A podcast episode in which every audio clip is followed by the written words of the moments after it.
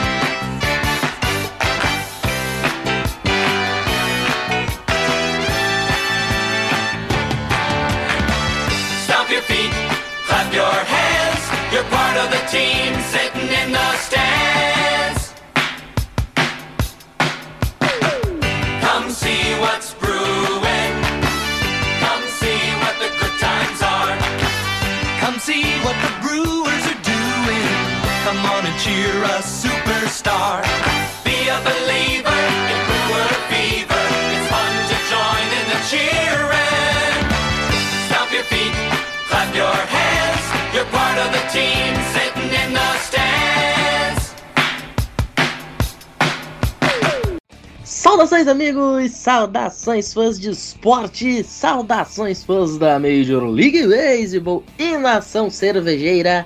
Que grande prazer, que grande alegria, que grande satisfação! Estamos chegando hoje, mais uma semaninha, com o meu, o seu e o nosso Brilteco.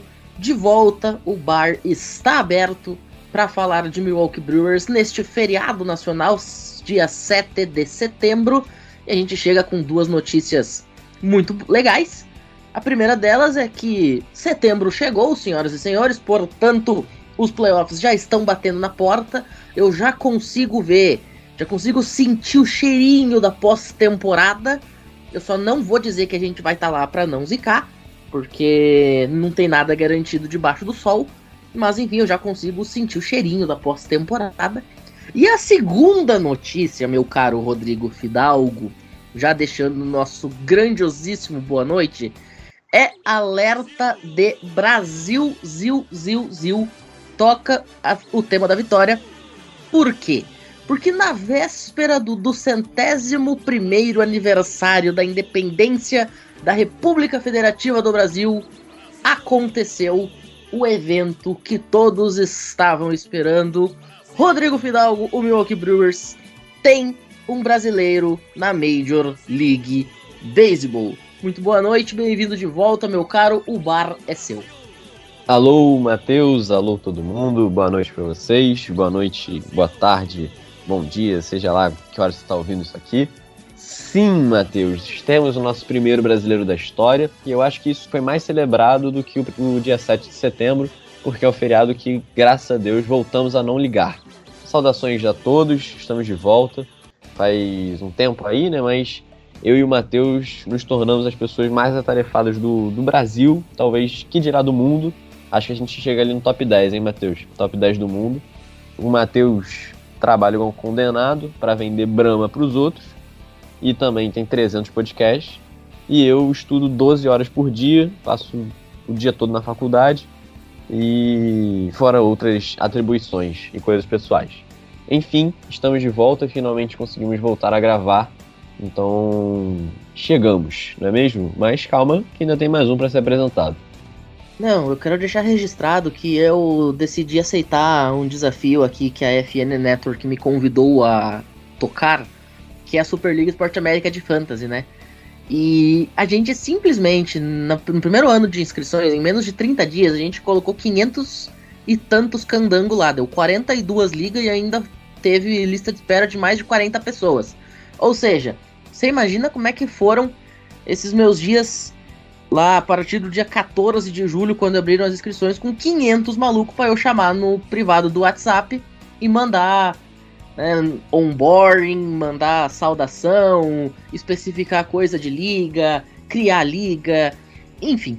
Meus dias foram realmente muito incríveis, fora a minha agenda normal, que já é uma coisa de maluco, né? Mas enfim, a gente não tá aqui pra falar de vida pessoal, a gente tá aqui pra falar de Milwaukee Brewers. E você falou que tem um cara aí que não foi apresentado ainda. Augusto Edinger. Muito boa noite, meu caro. O torcedor mais caricato do New York Yankees. O cara que falou que o Packers vai, ganhar 15 jogos na temporada. Eu estou dizendo aqui para nossa incrível audiência de média de 15 pessoas no Biblioteco que se o Packers ganhar 15 jogos, eu vou pessoalmente em Porto Alegre te dar um abraço. Mas é isso, né? Vamos falar de Yankees e Brewers. Amanhã tem série começando no Bronx. Muito boa noite, bem-vindo. A casa é sua e a primeira rodada é por nossa conta. Fala Pinho, Fidal, galera que tá escutando a gente. Vamos que vamos então, tentar fazer uma preview, né? Desse time do Brewers que tem sido bem consistente durante a temporada. E assim, eu sei que você não quer zicar, mas deverá estar nos playoffs. E do que é agora a creche de Nova York, só tem Pirralho agora jogando no Bronx, né? E o Judge. E vamos que vamos, né? É isso. Perfeitamente. Bom, tem agora o Brewer Fever chegando aí. Na volta tem bloquinho de recados. Já já a gente tá de volta. Não saiam daí. Come see what's brewing. The Milwaukee Brewers. Bom, senhoras e senhores, eu tenho um recadinho muito especial pra você que gosta de fazer aquela tua fezinha. Cara que gosta ali de fazer aquela apostazinha, ah, hoje o Adams vai bater um home run. Não, hoje é certeza que o Corbin Burns vem para 15 strikeouts. Então, hoje eu tenho certeza absoluta que o William Contreras vai ter 3 RBI. Você gosta de fazer esse tipo de coisa? Então eu tenho uma dicasinha para você, tá? Porque a FN Network fechou uma parceria com a BetTT, uma casa de aposta 100% brasileira já que a gente tá nesse clima Brasil, dia de independência, Thiago Vieira, não sei mais o que. Uma casa de aposta 100% brasileira, portanto, atendendo todos os requisitos legais de operação aqui em território tupiniquim e que te dá toda a segurança do mundo para você fazer aquela sua apostazinha. Então, né, vai lá nas redes sociais da FN Network, né, vai ter o, o link ali com o BTag, tudo bonitinho para você já entrar, já garantir o seu bônus de recepção, tem bônus de 100% para novas entradas a partir aí da FN Network, tem Super Odd. Vou dar um exemplo, tá? A gente tá começando a NFL hoje, tem kickoff, né? A gente tá gravando aí, inclusive no exato momento que começa o segundo tempo do kickoff da NFL entre Lions e Chiefs. Para vocês terem uma ideia, senhoras e senhores, no domingo tem uma odd de 3 para 1 no touchdown do Christian McCaffrey. Dos 14 jogos que o McCaffrey fez pelos 49ers no ano passado, ele teve touchdown em 13. Então é mais fácil do que tirar doce da boca de. É mais fácil o McCaffrey fazer um touchdown do que o Corbin Burns ter um strikeout, tá? Então é aposta dada. Você chega lá, bota a sua banca inteira se você quiser e garante o churrasco aí da semana farroupilha, já que a gente tem dois gaúchos aqui nessa mesa. Então já fica a dica, tá? Vai lá, rede social, arroba SomosFNN no Instagram e no Twitter. Já procura o link para você se inscrever na BetTT e vem com a gente. Fechado? Bom, então daqui a pouquinho, depois do Brewer Fever, a gente tá de volta para começar a falar de Enel Central, de Thiago Vieira, de Brewers em Yankees. Não saiam daí.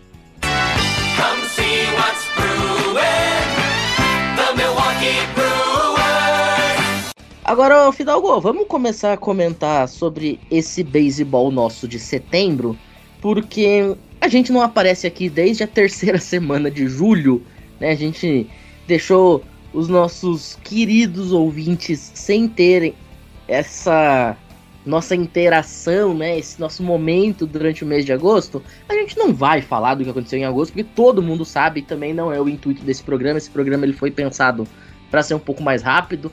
E aí na semana que vem a gente chega e realmente faz um negócio do jeito que a nossa audiência está acostumada. Mas, só pra gente dar um panorama em agosto, a gente foi muito do céu ao inferno muitas vezes, né? Teve varridas a favor, teve varrida contra, tomamos 0-3 do Dodgers, mas aí fizemos um 3 a 0 em cima do Rangers, chegamos a fazer nove vitórias seguidas, depois perdemos um monte de jogo de novo. Enfim, no meio dessa treta toda, o Brewers sempre esteve na liderança da divisão central, só que em alguns momentos abria quatro jogos, em alguns momentos ficava um, em alguns momentos ficava ameaçado, em alguns momentos recuperava isso. Nessa montanha russa maluca chamada Enel Central de agosto e de setembro, o fato é que a gente chega hoje, dia 7, faltando cerca de três semanas para o final da temporada regular, com o time liderando por um jogo e meio. E com a grande surpresa, o Chicago Cubs agora é o principal competidor. Rodrigo Fidalgo, acho que a pergunta que nos cerca nesse momento é: ok, vamos deixar o muro de lado, vamos falar a real. Qual é, nesse momento, a chance de a gente ganhar ou não ganhar essa divisão e de fato está na pós-temporada como um time mandante, levando a série de Wild Card para Milwaukee. Pô, Matheus, eu, você e todo mundo sabe que eu sou bem pessimista, né? Mas eu preciso falar a verdade aqui. Você pediu porcentagem, né? Probabilidade. Acho que é 90 a 10, com todo respeito aos Chicago Cubs e todo mundo. Porque acho que isso que você descreveu de como é que foi agosto, de ter momentos excelentes e teve alguns altos e baixos depois, que eu nem acho que foram tão baixos assim, tá? Acho que agosto foi um excelente mês. Mas acho que isso é, mostra de fato como é a realidade dessa divisão, pelo menos em 2023. Milwaukee sendo um, um bom time, dominante ali na, na, divisão, sendo muito regular. Agora, em agosto, o ataque começou a, a vir muito bem, é, aquecer no momento certo, né? E aí tem os times de baixo, entendeu? Obviamente, os Cardinals, né, estão tendo essa temporada para esquecer, e a gente teve três times ali que foram os que ameaçaram durante o ano, né? Pittsburgh mais no começo, Cincinnati na metade e agora os Cubs no final, que são os times que ficam se alternando para tentar fazer alguma graça ali em cima. Mas, de fato, o Bruce é o melhor time. Não tem o que fazer. É o melhor time no papel, na prática, em tudo. Então, eu diria que para você que seria 90 a 10, até porque se a gente começar a a comparar os calendários, o nosso é mais fácil que o dos Cubs, né? A gente ainda pega Nationals, tem duas séries contra os Cardinals, inclusive três jogos em casa.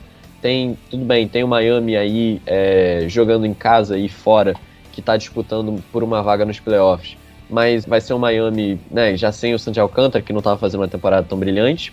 E já os Cubs estão iniciando uma série contra os D-backs agora, que são concorrentes direto à vaga do Wild Card, então eles vão se matar lá mas já tá perdendo o jogo de hoje. Você falou que tá um jogo e meio, pode botar aí que já vai aumentar a vantagem novamente.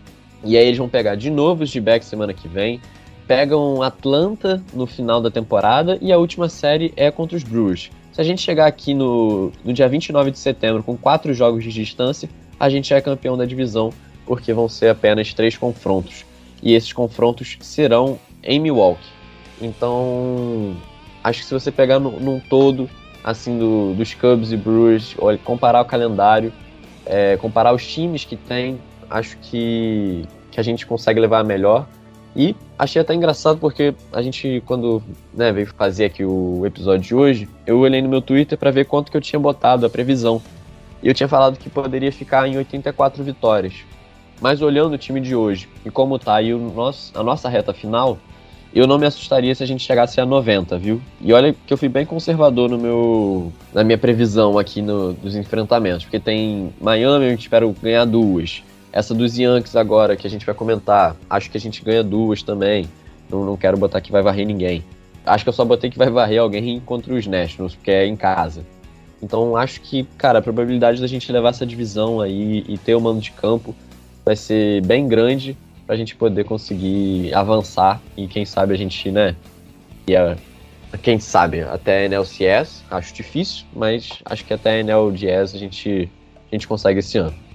Chama atenção que ano passado o St. Louis Cardinals ele foi ganhar a divisão exatamente contra o Brewers, né? No confronto direto, que inclusive passou na ESPN aqui pro Brasil. O, o Cards chega com uma boa vantagem, consegue vencer o jogo, clincha a divisão naquela noite e vai pros playoffs.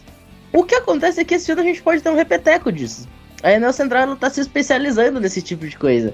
De deixar, de fato, a confirmação matemática em confronto de um contra o outro. Isso é maravilhoso, só que deixar isso aí registrado. Sobre a questão do, do, do Chicago Cubs, de fato, o calendário do Cubs não é legal. Ah, tem Colorado duas vezes. Isso não significa nada porque o resto não ajuda. Você vai ter aí além desses confrontos difíceis que você citou, tem um Pittsburgh Pirates que é rival. A gente acabou de perder série pro Pirates, diga-se de passagem. Acho que de fato o Cubs nesse ponto ele fica prejudicado. O Reds deu uma esfriada. Então, sinceramente, honestamente, vamos falar bem sério, bem real aqui. O Brewers vai ganhar essa divisão. Quantas vitórias? Não sei. Nesse momento a gente tá com 77. Eu acho que ficar perto de 90 é bastante plausível. Não vou cravar que chegue a 90, mas acho que ficar próximo das 90 é algo bastante plausível, bastante compreensível e que é realmente algo bastante alcançável. Agora, a se ponderar o fato de que o ataque esquentou. Se tratando de setembro, é a melhor notícia possível e imaginável. Você chegar com um ataque frio em outubro, a gente já viu over and over and over o que, que isso significa. A gente já viu várias vezes o que, que acontece. Né? A gente já foi eliminado, por exemplo, na última vez que a gente foi aos playoffs, a gente foi eliminado não conseguindo anotar mais do que duas corridas em cada jogo. E é óbvio que isso não foi suficiente. Então, você ter um ataque que esteja esquentando é muito importante. Você tem aí, por exemplo, o William Contreras tá on fire nesses últimos dias. Adams vem jogando aquilo que a gente já se acostumou dele, enfim. Né? Então, acho que essa é a grande notícia. Além do fato de que os pitchers estão também sendo aquele nível que a gente já espera. Né? Tu tem o Corbin Burns jogando bem, tu tem o Brandon Woodruff sendo ele mesmo, tu tem o Peralta sendo ele mesmo. Aquela rapaziada que é mais a parte baixa da rotação, que é quem a gente tem medo, não tem entregado tanto, não tem espalhado tanto a farofa, né? Tá ali dentro dos conformes. E você vai ter aí uma volta do Adrian Hauser, que é um cara muito importante pro bullpen pensando em pós-temporada, né? O Adrian Hauser, ele sempre foi uma opção para startar jogo, mas pensando em playoff, de fato, ele vai ser um jogador de bullpen. É um cara muito importante para esse bullpen, porque ser um cara que consegue comer a entrada, por ser um cara muito experiente, por ser um cara que sempre foi muito tranquilo, muito centrado, né? Não é espalhafatoso. Tu tem aí, por exemplo, o Aaron Ashby tá começando o seu processo de rehab nas minors.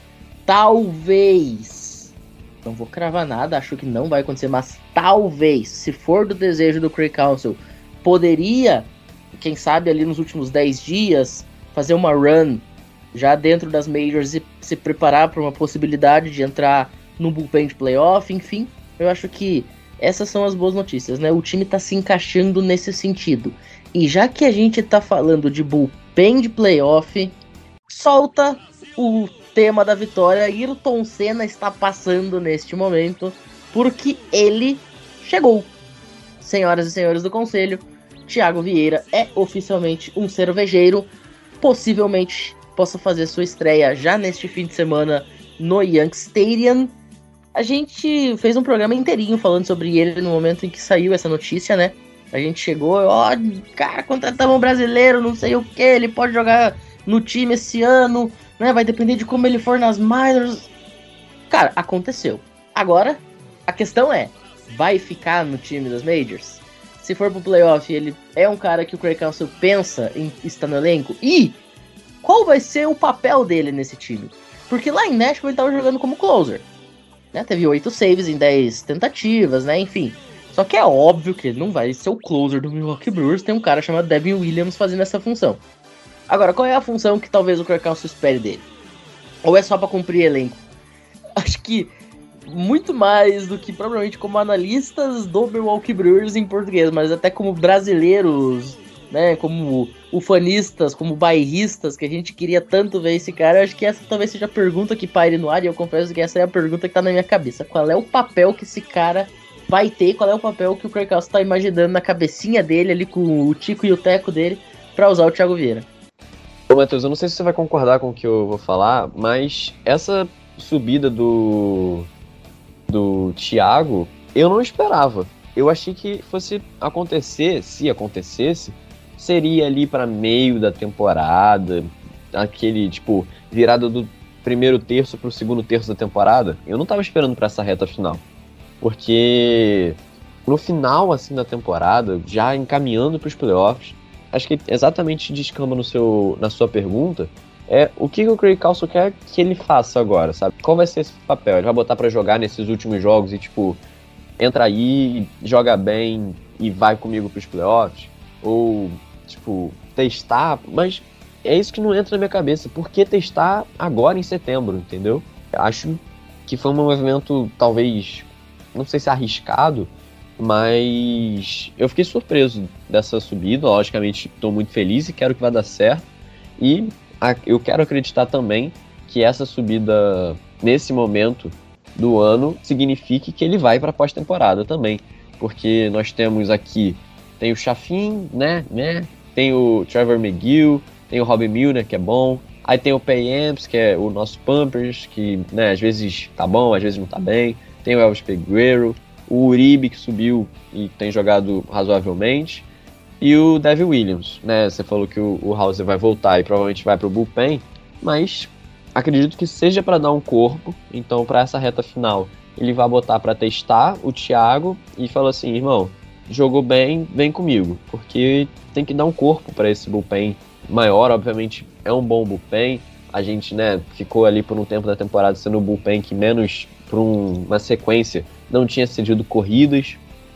Então, acho que ele pode entrar ali para essa oitava entrada, talvez, porque por ser algo que ele estava acostumado a fazer é, razoavelmente, né? Obviamente ele estava jogando como closer, mas mais pro final do jogo entrar para a oitava entrada, lidar direitinho para deixar o caminho pavimentado para só entrar o Devin, o Devin Williams, eliminar três e acabar o jogo. Agora, já para trazer o Guto para nossa conversa também, cara, eu confesso que uma coisa que me passou pela cabeça enquanto você comentava, Fidalgo, o nosso bullpen é um bullpen muito jovem, né? O Payamps é extremamente jovem, acabou de sair das minors, acabou de sair das fraldas, né? Tunduts, já que ele é o menino Pampers, acabou de sair das fraldas. Aí tu tem o Uribe que subiu, tipo, tem três meses. O nosso bullpen, metade dele são garotos. O Thiago Vieira é um cara que, enquanto esses caras estavam querendo sair do ensino médio, o Thiago Vieira já tava na MLB. É, o mais velho Ele- é o Chapin, que é, do, que é de 1990. É, Mais exato. O Thiago Vieira, ele já tava na MLB, ele já jogava no Seattle Mariners, ele já jogava no Chicago White Sox, quando muitos desses moleques estavam aprendendo a segurar uma bola de beisebol. Então eu acho que talvez o Craig ele possa ter pensado, cara, eu tô indo pra um playoff. Eu preciso ter um cara pra jogar ali sétima ou oitava, segurar rojão quando a coisa tiver feia. De repente, assim, pô, tenho gente em base, eu tô com o jogo empatado, é, sei lá, jogo 5, jogo 7. Cara, quem que eu vou colocar? Se eu botar um Payamps, se eu botar um Uribe, eu vou acabar com o psicológico desse cara. Então eu preciso ter um cara experiente, eu preciso ter um cara com a mente centrada pra poder segurar o rojão. Você vai lembrar certamente, naquela série contra o Atlanta Braves, no playoff dois anos atrás, o que, que a gente imaginava? Que a gente teria, por exemplo, Burns, o Woodruff, Peralta, fazendo seis entradas. Aí você tinha alguém pra jogar ali na sétima. Aí vinha Devin na oitava, Raider na nona. Esse era o cenário. Ou, num cenário mais otimista, o starter conseguia chegar no final de sete, vinha só o Devin, o Raider, fechamos o jogo. Talvez o Craig Counsell esteja tentando replicar isso. Quem sabe o Thiago Vieira, por toda a experiência, o comando dele. Você lembra que a gente falava sobre o problema dele ser o walk? Cara, o comando dele em Nashville tava maravilhoso. Ele tava cedendo muito poucos walks. Então, você tem um cara que tem a bola mais rápida da história da liga japonesa por um jogador estrangeiro. Tu tem um cara que melhorou muito o comando, que tem uma experiência absurda, que já tem muitos anos de experiência jogando em MLB, que já tem muitos anos jogando em NPB, que segura rojão, que tem experiência internacional jogando por seleção, pensando num cenário hipotético de um playoff com um jogo enrascado, com clima, com pressão psicológica e tudo aquilo que a gente já conhece em playoff. Talvez essa subida dele não seja apenas pelo mérito de atuação. Talvez isso tenha até uma questão psicológica aí dentro. Não sei se você e o Guto vão concordar, é um negócio que me veio na mente agora.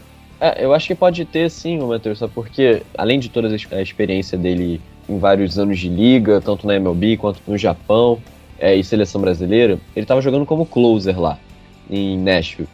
Para você ser closer, assim, não adianta você ser apenas bom. Você tem que ter uma concentração, um foco, não se distrair, tá ali completamente no jogo. Porque, pô, o Devin Williams, todo mundo sabe, excelente cara e tudo mais. O Raider saiu, ano passado não foi, né, lá essas grandes coisas como closer. Teve diversos jogos que acabou que teve bom save e tudo mais. E demorou até essa temporada. Demorou, né? Porque eu tô dizendo, chegou até essa temporada para poder ele ter essa adaptação como closer, para poder entender, ter um mental melhor. Tanto é que teve um jogo agora em agosto que eu não vou lembrar qual foi, que a gente tava naquela sequência, né, de, de coisa, e aí o, o Devin cedeu acho que dois walks, alguma coisa assim, e mesmo assim ele conseguiu se recuperar para poder vencer o jogo. Se talvez fosse o Devin do ano passado, não conseguisse isso. Você precisa ter esse amadurecimento na própria posição. Então, o Thiago estava jogando como closer, teve oito saves em 10 oportunidades. Se ele chegar para a oitava, além dele ter experiência, ele vai ter também o mesmo, a mesma concentração, o mesmo foco, para já deixar o time nesse mood assim, para completar a oitava e a chegada do Devin na nona. Então, acho que também tem como ir por esse lado assim que você falou. Ô Guto, você tava dando uma olhada nas estatísticas dele, né? Cara, chama atenção que, assim, não são números, nossa, que coisa estratosférica de incrível. A gente tá falando de um ERA de 3.35, né? A gente tá falando aí de 8 de 10 em save situation, não é ruim, mas também não é maravilhoso, né? É 80%. Você tem aí 37.2 innings arremessados e 31 rebatidas cedidas, ou seja, quase uma por entrada. Então, não é como se ele tivesse sendo o cara mais dominante da história da Minor League. Por isso que eu te digo, eu acho que tem mais coisa aí, tem mais caroço nesse angu do que simplesmente o fato dele estar jogando bem, que de fato tava. É inegável. Mas tem mais coisa aí nesse miolo. É, eu tentei procurar o FIP, né? Não, o IRA para jogador de bullpen eu acho bem, bem inútil, mas eu não, não, não encontrei o FIP, que é o Field Independent Pitching, né? Que é uma estatística mais interessante para analisar qualquer tipo de arremessador. Mas o whip dele é bom, Matheus. O whip dele é de 1.22 nesse, nesse trecho aí, que é walks e rebatidas por entradas arremessadas, então é um número até legal. São ao todo 51 strikeouts, que é um número alto. E, bom, eu acho que no geral vai ser um cara para acrescentar no bullpen de vocês, né? Como vocês já citaram os nomes, bullpen jovem, eu gosto bastante do Chaffin, que é canhoto. Toda off-season que ele tá disponível, eu imploro pro Yankees tentar alguma coisa com ele, porque canhoto é sempre difícil para bullpen, eu acho que ele agrega bastante. Ele teve um, altos e baixos lá em Arizona e depois foi parar em Milwaukee, eu acho que é um cara muito bom. O Devin Williams dispensa comentário, quando o cara tem um arremesso que leva um nome específico, é que o cara é muito bom. Tem a questão da adaptação, né? Mas é a transição de uma posição para outra. Acho que há uma diferença muito grande entre você arremessar a oitava e sétima entrada e arremessar a nona. Ainda mais sendo closer. Closer é uma posição muito complicada e que demanda muito do mental, né? Eu acho que até mais do que propriamente ser um bom arremessador. O mental é, faz bastante diferença. Então eu tô bem esperançoso para ver tá este retorno do Thiago Vieira na MLB, lembrando que ele já teve uma passagem em 2017, 2018 e 2019, né? Ele jogou pelo Chicago, pelo Chicago White Sox, também atuou um pouquinho lá em 2017 pelo próprio Seattle Mariners. E vou destacar aqui que ele trabalha bastante com bola rápida e slider, né? A bola rápida dele com bastante potência. Tem a slider ali, tem uma change, mas no tempo que ele tava na MLB ele usou muito pouco. Foram 10 arremessos ao todo. Também teve sinker, né? Que é aquela variação de bola rápida e bola de curva, mas foram amostragens é, quase que irrelevantes, porque de tão pouco que foram, juntando as duas, os dois tipos de arremesso, ele deu 5. Então é muito pouco. Então é mais bola rápida, slider mesmo que ele vai tentar usar nessa volta. Talvez, não sei usar mais a changeup. É, ficar de olho, ele tem um, um, repertório bom, um repertório de reliever basicamente. E eu acho que pode ser um, um grande acréscimo aí para esse final de temporada do, do Brewers a ficar de olho. Eu acho que essa questão psicológica pode ser um fator, sim. A gente tá falando de um time que, no seu conjunto de arremessadores, é um time jovem, né? Querendo ou não, o Woodruff é um cara jovem, o próprio Corbin Burns, o Peralta, enfim. O Wade Miley talvez seja o mais experiente dessa turma toda. Mas é um time que tem muitos jogadores jovens e isso pode ser um fator. Ainda mais entrando num jogo mais truncado de playoff, né? E por mais que a gente fale e e diga que a, a Liga Nacional é um pouco mais equilibrada, dado que tem dois times que estão muito à frente, né, que é o Braves e o próprio Dodgers.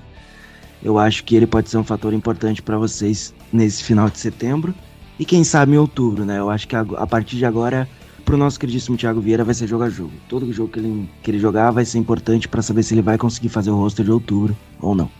Perfeito. Antes de a gente começar a falar então de Brewers e Yankees, Vamos dar o cenário de pós-temporada neste momento. São agora exatamente 23 horas e 19 minutos do dia 7 de setembro e os playoffs estariam assim. O Alera Braves, hashtag segue o vice-líder porque o líder disparou, né? São 91 vitórias e já garantiu, vamos ser sinceros, já garantiu a primeira colocação. Alguém tem alguma dúvida que o Braves vai ser primeiro? Não, Não, ninguém o tem. Minha garantiu. única dúvida é saber quem eles vão enfrentar na World Series, com todo respeito. Pois é, enfim, o Braves é o primeiro, isso aqui já tá garantido, o, o playoff oficialmente passa por Atlanta. Em segundo, o Dodgers tá garantido também, ninguém vai tirar o Dodgers daqui, porque o Dodgers não perde mais o Oeste e a gente não alcança também, ponto. Tá definido isso daqui. Terceira colocação, é o campeão da Central. Nesse momento seria o Brewers com 77 vitórias, estaria enfrentando em Milwaukee na rodada de Wild Card o Arizona Diamondbacks, que aparece com 73 vitórias. E na outra série, o Philadelphia Phillies estaria enfrentando o Chicago Cubs. Ainda na briga, nós temos o Miami Marlins meio jogo atrás de Arizona, Cincinnati também meio jogo atrás de Arizona, São Francisco 2,5 neste momento atrás de Arizona e dali para baixo é só ladeira. Tem San Diego, tem Pittsburgh, tem o Mets, tem Washington, tem St. Louis e tem Colorado, esses aí já completamente fora de qualquer tipo de briga. Na americana, a gente tem neste momento o Baltimore Orioles, sim, senhoras e senhores. O Baltimore Orioles é o líder com 88 vitórias, seguido pelo Houston Astros com 80. Inclusive, essa AL West tá briga de foice no escuro.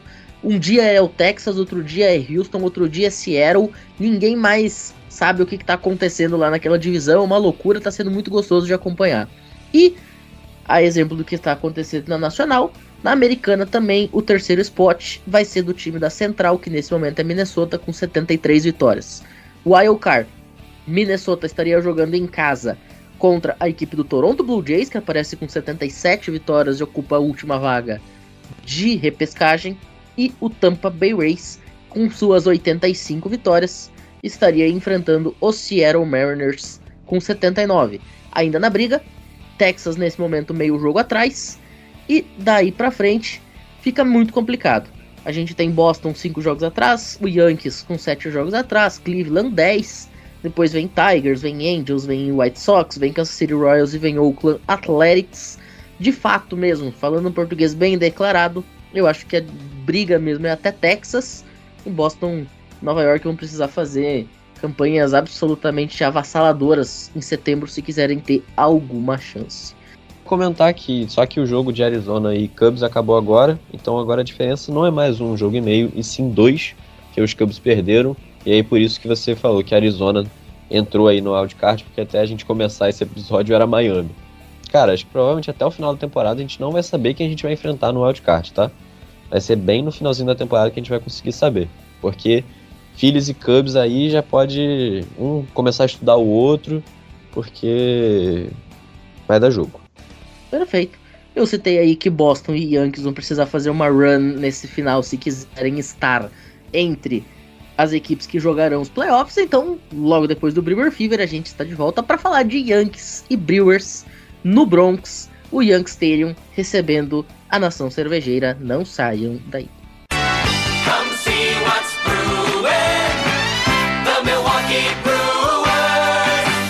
Bom, agora sim, vamos começar a falar sobre essa série de fim de semana. E sim, a gente vai fazer algo que a gente raramente faz, que é falar só de uma série.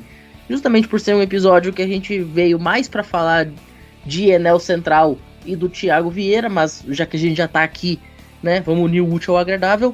Nesta sexta-feira, Colin Rea enfrentando o Severino. Esse jogo aqui, pra você que gosta de rebatida, vai ser lindo, né? Porque você tem dois caras que, pelo amor de Jesus Cristo. No sábado, a gente vai ter o Wade Miley enfrentando o King.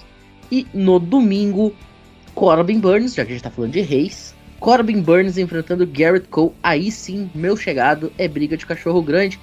Ô Fidalgo, eu já vou abrir com um palpite, pode ser? Pra mim é 2x1. Um. Manda. Pra mim é 2x1. Um. Só Então que. tamo junto. Só que tem um detalhe. Eu não sei qual jogo ganha e qual jogo perde. Por quê? Porque eu não confio nadinha no Colin Rea. Eu confio ok no Wade Miley. Né? Acho que o, o jogo do Wade Miley tem grandes chances. Só que o jogo do Burns, eu tenho um problema que é o cara que vai jogar contra ele. Que é o Garrett Cole. Eu não, não, não sei se eu aposto contra o Garrett Cole. Então a gente ganha dois jogos. Um é o do sábado, o outro não faço ideia. Então, tô com você em dois jogos, mas vou te dar argumento aqui que você falaria, ué, então por que você não vai votar em, em varrida, né? Porque assim, a gente não confia nada em Colin Rea, mas também você confia no Severino? Aí é uma coisa que o Guto vai ter que responder, que, né? Enfim. Mas. Ô, o Severino tá com 6,75 de ERA, tá? Eu acho que o Guto Pois não é. confia nele. Não, e o Guto falou assim: não, o ERA não é nada confiável, né? Vamos ver outras estatísticas. Deve ter outra aí, cara, que deve ser pior que esse ERA. que Talvez o ERA satisfaça o Guto, entendeu? Acho também que a gente ganha esse jogo de sábado e aí vai pro domingo Burns e Cole, que vai ser aquele jogo que vai terminar 0 a 0 né? Porque nosso ataque não vai.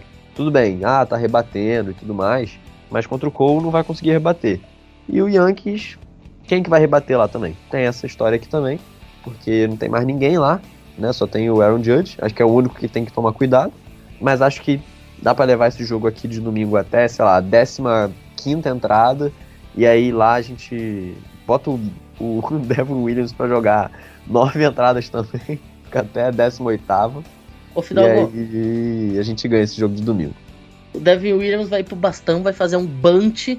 Esse bunt vai puxar o Ghost Runner da segunda pra terceira. E aí vai ter um sack fly do Thiago Vieira pra vitória. O que, que tu acha? Exatamente. Não, eu, eu acho que esse cenário é o mais plausível de acontecer. Mas eu acho que vale lembrar aqui, né, do. Você falou também do que o Adames voltou a, a jogar. O Round também tá retornando a, a ter um bom beisebol. O Mark Canha, cara, tá a 18 jogos chegando salvo é, em base, né? Isso é. Caraca, eu tinha um pouco de receio com o Mark Canha, mas tá contribuindo, ainda mais quando tem gente em base. O Carlos Santanha explodindo bolinha dia sim, dia também. O Yelich eu não preciso nem falar, né? Melhor jogador disparado do ataque. Tudo bem, você pode botar o Contreiras, mas eu vou ser clubista. Enfim. E acho também 2-1, mas se tomar cuidado aí com, com o nosso querido Severino, dá para uma varrida. Mas seremos conservadores, apenas no beisebol. E aí. 2x1 nessa série. Eu só quero deixar registrado o fato de que. Cara, eu vivi pra ver isso, tá? Eu vivi pra ouvir e falar a frase de que o ataque do Brewers está melhor do que o ataque do Yankees. Gente, guardem esse momento na retina e nos tímpanos de vocês. A gente está vivendo um momento que o Yankees basicamente só tem um jogador no ataque. Guto, o que que tá acontecendo no Bronx? Cara, decisões erradas, contratos equivocados, dá pra falar um monte de coisa. Mas esse é o Yankees da semana retrasada, né? O Yankees das duas últimas semanas é outro time desde que subiu a molecada. Então, assim, não é só o Aaron Judge. Tem um cara pra vocês tomarem cuidado, ele se chama Yasson Domingues, AK Marciano, também chamado de Mike Trout dominicano, né? Pô, ô É. Matheus, ô Matheus, os caras tiveram que chamar um cara de outro planeta pra Literalmente. conseguir rebater, pô. Não. Literalmente. E ele tá rebatendo, tá? 20 anos de idade, ele tá fazendo coisas que só o Mickey Mantle fez na época dele. E, enfim, ele é fantástico. A gente também tem o Anthony Volpe, que nessa última semana fechou o primeiro jogador do New York Yankees na história a ter uma temporada de 20 home runs e 20 roubos de base. Ninguém tinha feito isso ainda. Então, assim, parece ser só o Aaron Judge, mas nesse momento não é mais. Até os números do Judge têm caído um pouco. Ele tá com números absurdos pra quem jogou menos de 100 jogos na temporada. Ele tem 31 home runs, isso é absurdo. Eu tenho na minha cabeça que ele teria mais uma temporada de 60 home runs não fosse as lesões. A lesão que ele teve no jogo contra o Dodgers, na, naquele, naquele estádio patético lá. A gente ganhou a série, mas perdeu o Judge, né? E, a- e acredite, foi, foi uma perca bem dolorosa. Subiu também o Austin Wells, que é catcher. Ele rebate muito bem, é um cara de muito contato e força ofensiva. É uma molecada totalmente diferente, assim. Eu ouvi vocês falando 2 a 1 Brewers ou varrida. Cara, eu acho muito difícil a gente perder a série. Começa por aí. Ainda mais agora que o, o Pinho me trouxe as estatísticas, eu não tinha visto. Eu parei de olhar os números do Wild Card. São só sete jogos atrás de Toronto, que não é nada. É uma semana jogando bem, basicamente. E o Yankees acabou de varrer o Houston Astros em Houston, algo que não acontecia desde 2013 quando essa molecada subiu. Então, assim, tirando o jogo de domingo, que eu acho que é um jogo à parte, eu tenho que ver qual Severino vai entrar em campo, porque tem dois Severinos essa temporada. O Severino que não, não faz absolutamente nada que toma corrida até pro porteiro e ele tem sido predominante. E tem o outro Luiz Severino que conseguiu performar bem. Tem jogos muito bons do Severino nessa temporada, principalmente contra o Reds, naquela boa fase deles, naquele início de boa fase deles, em que a gente foi até Cincinnati varreu o Cincinnati Reds. Então tem, algum, tem alguns lapsos ainda do, do Severino que eu conheço, que eu vi jogar no Bronx. É ficar de olho. E o jogo de domingo é o Corbin Burns, né?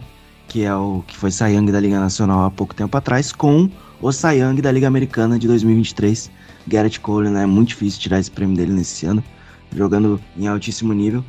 Finalmente vai ter seu Young aí para chamar de seu, que é um, uma das poucas coisas que a gente pode comemorar. Então, resumindo, são sete jogos atrás de, de Toronto, mas é um time que se renovou com a subida aí dessa galera. E no sábado, você falou do Wade Mile, o Michael King subiu, né? Ele, ele tava no bullpen e virou arremessador de rotação. Ele tem feito um papel muito bom jogando na rotação, ele tem mesclado bem os arremessos. Não é a dele ser jogador de rotação, é que novamente o Domingo Herman simplesmente ficou maluco, né? E tá fora aí, tá suspenso. Suspenso não, né? Ele foi internado e hum, tá tratando, mas enfim, tirando o jogo perfeito também, era um cara que eu já queria fora do Yankees desde que ele surtou, bateu na namorada, foi suspenso, aí depois que ele foi suspenso ele se aposentou, um dia depois ele desistiu da aposentadoria e voltou a jogar beisebol, foi algo maluco. O Herman é maluco. Então, Maio, Wade Maio contra Michael King também eu acho que é um jogo que pode ser equilibrado a se ver, mas eu apostaria em vitória dos Yankees aí se não 2-1, talvez uma varrida, mas vai depender muito do jogo de domingo, que para mim é um jogo muito à parte entre, entre Corbin Burns e, e Garrett Cole. Eu acho que, que é um jogo para parar e assistir e ver o que, que acontece, porque vai ser de um equilíbrio muito grande. São dois caras com ótimos repertórios.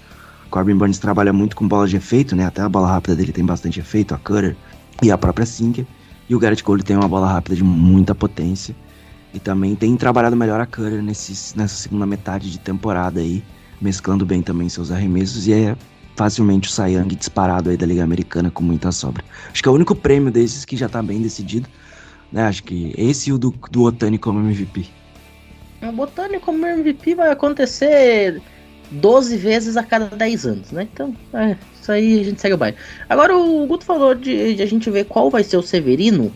Eu vou dar umas estatísticas, tá, Fidalgo? Jogadores do ataque do Milwaukee Brewers contra o Severino na carreira. Nós temos cinco jogadores do Brewers que já enfrentaram o Luiz Severino. William Dames tem um batting average de .173. São 7 at-bats, não tem nem RBI nem home run. Brian Anderson são 2 at-bats, zerado. Mark Canna são 8 at-bats, um único home run, 2 RBIs, 250 de batting against. Ou seja, tá 2 de 8.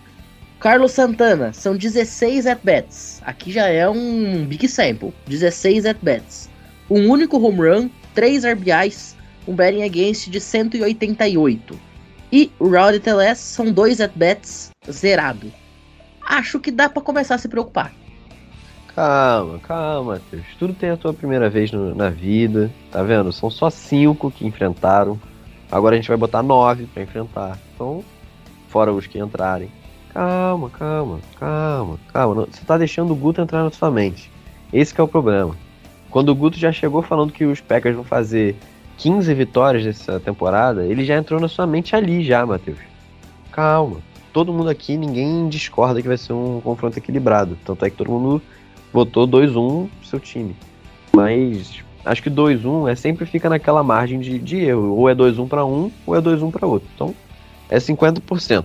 Ou é 2-1 para um, ou é 2-1 para outro. Varrida não vai ter nessa série. Aí chega a gente na segunda varrida do, dos Yankees. A gente tomou varrida do Oakland Athletics, eu não duvido de mais nada.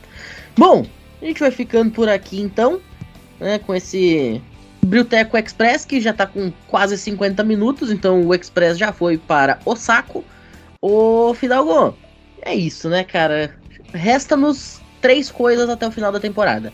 A primeira é descobrir o adversário dos playoffs. A segunda é garantir de uma vez essa divisão. E a terceira é torcer para que o Thiago Vieira entre de forma absolutamente dominante, vá para os playoffs, para a gente poder ter mais um Brazuca jogando pós-temporada. Quem sabe a gente não faz a mesma coisa que o Paulo Orlando e o Ian Gomes fizeram, hein? Não tá proibido sonhar, sonhar ainda é de graça, por mais que quase tudo no Brasil hoje seja pago. É, já diria o enredo da Mocidade Independente de Padre Miguel em 92, né? Sonhar não custa nada. Então, iremos para cima. E eu acho que eu botaria aí uma quarta coisa pra gente continuar fazendo, que é rezar. Rezar, porque faz sempre bem pra gente poder, pro, tanto pros nossos adversários deixarem a gente passar e perderem jogos pra gente, e pro nosso ataque e pros nossos pitchers continuarem bem e ninguém se machucar. Que eu acho que isso talvez seja um- uma das coisas mais importantes agora, porque enquanto geral tá machucado, a gente tá recuperando o jogador. Então eu não quero perder ninguém, principalmente Corbin Burns ou Devin Williams. Não quero. Obrigado aí todo mundo que, que escutou, teve a paciência né, de, de ouvir a gente. E continuei rezando e torcendo para esse time, porque a gente ficou na- de fora na temporada passada, né? A gente não chegou a cinco temporadas seguidas indo aos playoffs. Então, vamos aí inaugurar uma sequência aí nesse ano. Então, se Deus quiser, estaremos lá. Já diria o Roupa Nova. Um sonho a mais não faz mal. Guto, muito obrigado pela participação. Nos vemos numa próxima. Tomara que teu time perca. Muito obrigado, é nóis. Valeu, Fidalgo, Pinho, galera que escutou a gente até agora.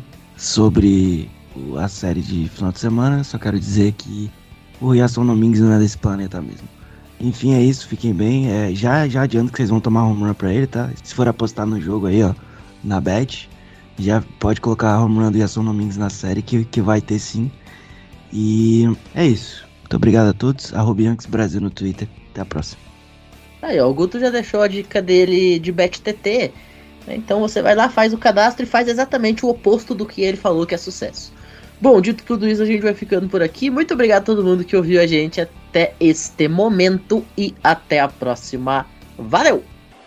Yankees down to their last strike, a swing and a miss. And Thiago Vieira gives you a little sauce on the strikeout to end the ball game. And the Brewers a resounding win here. What great feeling that must be for him. Back in the big leagues.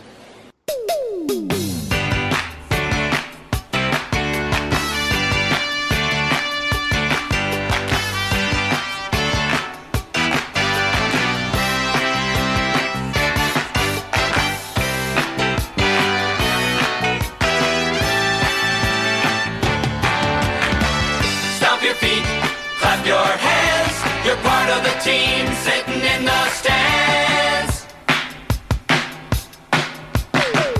Come see what's brewing. Come see what the good times are.